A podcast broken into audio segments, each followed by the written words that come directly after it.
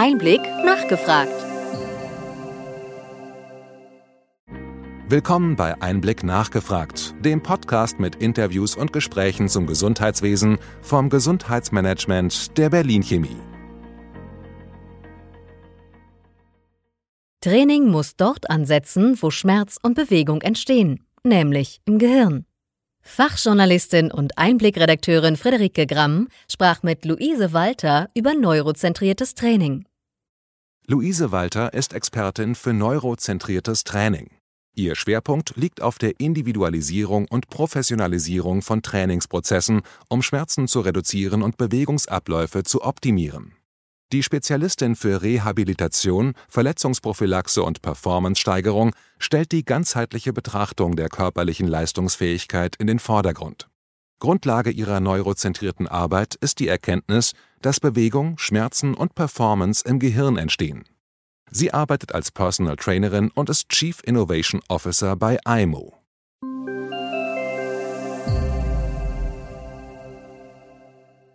Willkommen im Einblick-Podcast. Wir sprechen über das neurozentrierte Training äh, mit Luise Walter. Herzlich willkommen, hallo. Danke für die Einladung, ich freue mich.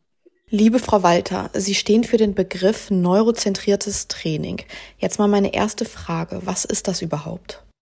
Ja, das klingt, glaube ich, komplizierter als es ist. Ähm, es ist nichts anderes als gehirnbasiertes Training. Das heißt, das Training setzt einfach dort an, wo Schmerz und Bewegung entstehen, nämlich im Gehirn und geht quasi weg von nur dem Fokus auf Sehen, Knochen, Bänder und Gelenke hin wirklich zu einer ganzheitlichen Betrachtung des Körpers.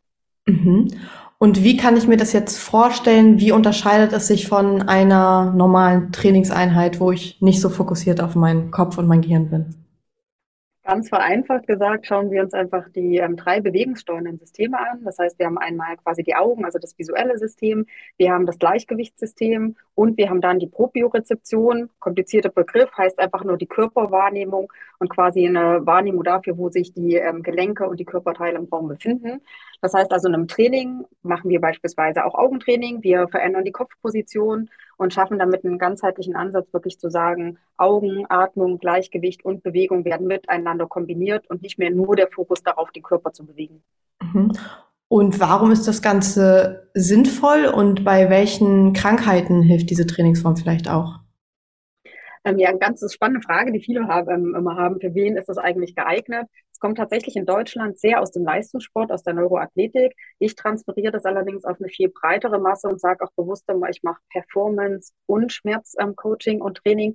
Das heißt, ähm, jeder, der seine Leistung verbessern will, egal ob das beispielsweise ähm, eine alleinerziehende Mutter ist, die sagt, okay, sie möchte irgendwie ihre Work-Life-Balance ähm, optimieren, ob das jemand ist, der viel im Büro sitzt, viel an E-Mails arbeitet und immer wieder über Schulter-Nackenbeschwerden klagt, dann kann man ganz viel Schulter-Nacken mobilisieren. Oftmals ist aber die Überlastung ähm, tatsächlich einfach aufgrund der Augen, weil die Augen einfach eine extrem hohe Informationsdichte quasi an das ähm, Gehirn senden und damit eine hohe Spannung aufbauen können. Das heißt, ganz vereinfacht gesagt, es ist für jeden, der ein Gehirn hat, also für jede und jeden ähm, von uns ähm, anzuwenden. Ähm, der Fokus sollte, glaube ich, immer darauf liegen, dass man sagt, man möchte irgendwas verändern und ist bereit, vielleicht auch so diese gewohnten Verhaltensmuster ein bisschen aufzubrechen und einfach da mit einem neuen Blickwinkel an seine Leistung zu gehen, weil Leistung ist in Deutschland ja oft so ein bisschen negativ konnotiert und hat immer was damit zu tun, schneller, höher, weiter, besser. Da sage ich ganz bewusst, das ist zumindest nicht mein Fokus in meiner Arbeit, sondern Leistung kann ja auch tatsächlich sein, zu sagen, okay, nach Feierabend besser abschalten zu können oder im Büro mich besser konzentrieren zu können oder was, glaube ich, bei vielen der Fall ist, zwischen den unterschiedlichen Arbeitspaketen und dann der Freizeit hin und her zu wechseln und aber da wirklich immer den Fokus und die Konzentration auf das jeweilige Thema zu haben. Mhm. Das klingt für mich vor allen Dingen auch nach Prävention. Ähm, gibt es denn bestimmte Krankheiten oder Unfälle, ähm, nach, nach denen es besonders auch geeignet ist? Also ein Bereich, ähm, bei dem ich das ganz, ganz viel beispielsweise anwende, ist ähm, nach Gehirnerschütterung, also wirklich Post-Concussion-Training, weil das in Deutschland derzeit noch nicht viel beachtet wird. Und aber zum Beispiel auch bei ähm, Long- oder Post-Covid, weil das tatsächlich ja auch alles, wenn man sich die wissenschaftliche Grundlage anguckt, ähm, Bereiche sind, wo das nicht nur organisch ist, beziehungsweise tatsächlich auch einfach neurologische ähm, Artefakte mit auftauchen. Und da es in Deutschland noch nicht so viele Trainingsansätze in diesem Bereich gibt, hat es da natürlich einen extremen Mehrwert. Mhm. Wie sieht denn Ihr Trainingsansatz aus und wie sieht Ihre Arbeit in diesem Bereich aus? Ähm, ganz unterschiedlich. Ich sage immer, das kommt darauf an, je nachdem, was das Gegenüber für eine Herausforderung oder für eine Problemstellung hat. Ich habe mich tatsächlich auf Online-Training ähm, fokussiert, weil ich möchte, dass es jedem dort zugänglich ist, wo sich die Person selber wohlfühlt. Sie kennen das vielleicht selber auch, dass wenn man ähm, zu einem Therapeuten oder wenn man in eine Trainings-Location ähm, geht, direkt immer so eine Erwartungshaltung hat, sich vielleicht auch ein bisschen fremd und unwohl fühlt. Das heißt, meine Trainingssettings sind immer bei den Personen dann im Wohnzimmer, teilweise im Kinderzimmer, also gerade wie, glaube ich, viele das zurzeit auch vom Homeschooling und Homeoffice kennen, um wirklich gezielt dort zu arbeiten, der Umgebung, wo auch die Probleme entstehen. Und dann ist immer am Anfang ein Fokus tatsächlich erstmal auf die Analyse. Also wo sind Probleme, wo sind Herausforderungen, wo sind beispielsweise Schmerzen, Bewegungseinschränkungen und dann ganz fokussiert zu gucken, welche Übung hat welchen Effekt. Geht meistens mit der Atmung los, weil einfach Atmung so die Grundlage ist. Sagen wir, das bildet die Brücke zwischen ähm, hier und jetzt und der Vergangenheit. Das klingt sehr, sehr esoterisch, heißt aber nichts anderes als tatsächlich einfach willkürliches und unwillkürliches Nervensystem miteinander zu verbinden.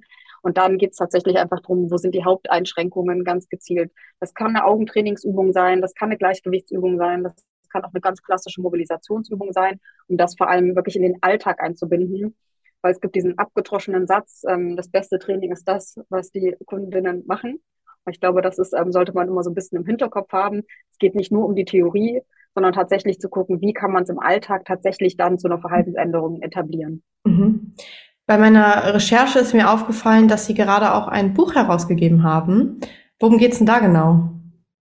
Ähm, ja, ist eine ganz schöne Hintergrundgeschichte. Ich habe, glaube ich, von allen Kundinnen und Kunden immer wieder gehört, was kann ich machen, um meine Körperhaltung zu verbessern. Ich glaube, damit kann fast jeder irgendwie sich assoziieren.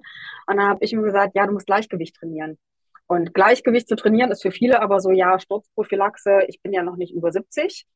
Und aber das Gleichgewichtssystem hat so einen ähm, extremen Einfluss auf die Körperhaltung, aber eben auch auf die Stabilität und vor allem auch auf die Atmung, auf die Verdauung. Also ist, ich sage mal, es ist alles miteinander verbunden. Das ist das Schöne, manchmal vielleicht auch das Herausfordernde.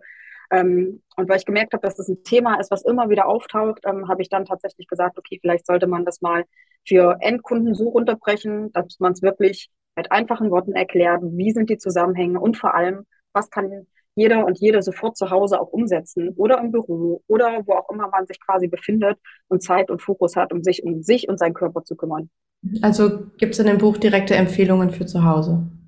Genau, also auch wie der Titel schon sagt, neurozentriertes Training, so trainierst du Gleichgewicht und Stabilität, gibt tatsächlich eine Handlungsanweisung mit unterschiedlichen Tests, weil es super individuell ist. Das ist das Schöne daran. Der eine kann die Übung, der andere vielleicht noch nicht. Was Ihnen gut tun würde, beispielsweise im Training, wäre für mich vielleicht nicht so förderlich. Und da nehme ich die Lesenden wirklich an die Hand, lasse Stück für Stück durchtesten mit einer Art Fragebogensystem, mhm. dass man für sich am Ende einen Trainingsplan hat, mit dem man wirklich auch starten kann und einfach was an der Hand hat.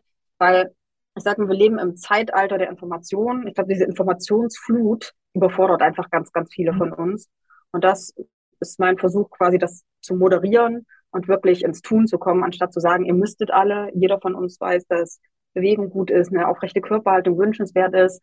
Aber ich glaube, es fehlt oft einfach an einer konkreten Handlungsempfehlung. Was genau kann ich persönlich jetzt machen, ohne einen generalistischen Ratschlag zu geben? Also da wirklich moderiert, strukturiert und vor allem individualisiert ranzugehen.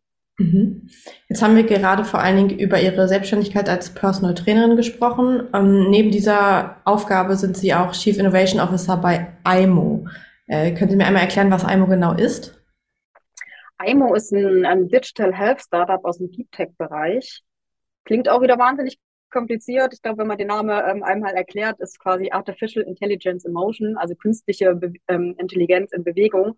Und ähm, wir sind die erste tagesaktuelle scanbasierte äh, Bewegungs-App. Das heißt, jeder kann zu Hause mit seinem Smartphone und einer Kniebeuge, wo man die Arme über den Kopf hat, seine Bewegung scannen. Da läuft eine KI drüber, die dann eine Trainingsempfehlung gibt und vor allem eine Analyse gibt, zu sagen, beispielsweise Schulter rotiert nach innen, Knie rotiert nach außen und darüber dann eine Trainings-KI ähm, ganz explizite ähm, Übungen zusammenstellt. Mhm. Weil das ist was, was wir im Alltag immer wieder auch gemerkt haben. Ich glaube, das kennt auch jeder wir wissen, wir sollten uns mehr bewegen, wissen aber wieder nicht, was wir machen sollen. Das, was ich mit meinen Kunden eins zu eins mache, ist schön für die eins zu eins Kundinnen und Kunden. Aber natürlich will man das eigentlich demokratisieren und jedem zugänglich machen. Und deswegen war auch in der Entwicklungsarbeit ganz klar der Fokus, mit einem Handy sollte man ein gutes, hochwertiges, qualitatives Training individualisiert zu Hause machen können. Soweit sind wir mittlerweile in der Technik. Ähm, und das anwendbar zu machen, Das ähm, ist quasi so ein bisschen der Hintergrund von IMO. Und ich bin da eingestiegen und bringe auch da das neurozentrierte Training mit rein, weil wir meiner Meinung nach einfach da Training radikal neu denken müssen und wirklich schauen müssen, dass wir in eine Ganzheitlichkeit reingehen und nicht immer nur Muskeln sehen, Bänder, Gelenke betrachten, mhm. sondern halt wirklich gucken, okay, wie wird die Bewegung gesteuert? Und wenn man sich das wieder von der Hierarchie anguckt, werden einfach die meisten Informationen über die Augen und über das Gleichgewicht gesteuert und erst dann über die Körperwahrnehmung. Das heißt, man muss meiner Meinung nach in der Hierarchie wirklich auch weiter oben anfangen und ähm, nicht nur auf die ausführende Bewegungs-, den aktiven Bewegungsapparat eingehen, sondern auch gucken, wer sendet eigentlich die Befehle, sich zu bewegen. Mhm. Äh, das Produkt klingt sehr innovativ und auch ähm, sehr zeitintensiv in der Entwicklung. Dass das was kostet, ist klar. Äh, ich habe gelesen, der Ansatz ist von IMO, dass auch Krankenkassen das erstatten sollen. Wie realistisch ist das und wie weit seid ihr da in dem Prozess? Genau, also klar, ist kostenintensiv, da stecken mittlerweile ähm, sechs Jahre Forschungsarbeit dahinter. Ja. Wir sind ähm, gerade dabei, ein ähm, extra Programm oder eine extra App quasi von der ZPP zertifizieren lassen, also von der Zentralen Prüfstelle für Prävention, um mhm. das eben in die Krankenkassenkataloge mit aufzunehmen. Und gleichzeitig, wir sind ähm, ein Startup und sind ungeduldig, haben wir tatsächlich aber ähm, mit der App, die schon auf dem Markt ist, jetzt auch eine kostenlose und sogar anmeldungsfreie Version ähm, gepublished, wo man sowieso immer 48 Stunden kostenlos testen kann, wo man aber auch ein Leben lang kostenlos zumindest eine zwei Minuten Routine testen kann. Mhm. Das war quasi auch einer oder eins meiner Projekte, weil ich der Meinung bin, ähm, dass man einfach niedrigschwellig sofort jedem Bewegen zugänglich machen sollte.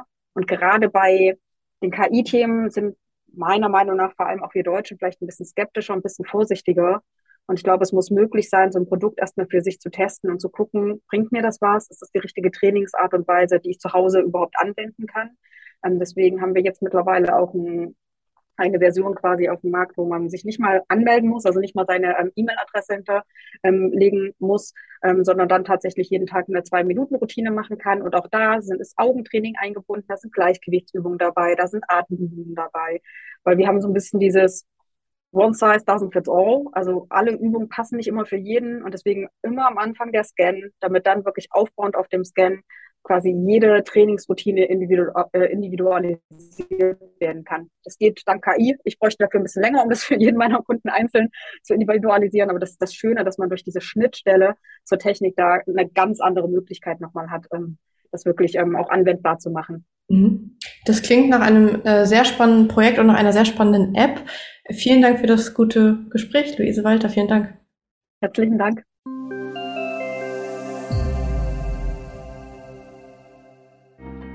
Wir hoffen, dass Ihnen diese Ausgabe von Einblick nachgefragt gefallen hat. Bitte schicken Sie uns gerne Anregungen und Fragen an gesundheitsmanagement at berlin-chemie.de. Sie finden unsere Kontaktdaten auch in den Show Notes. Wir empfehlen Ihnen für den schnellen Überblick der Trends im Gesundheitswesen unseren wöchentlichen Einblick-Podcast sowie unseren Einblick-Newsletter. Alles im Netz unter einblick-newsletter.de.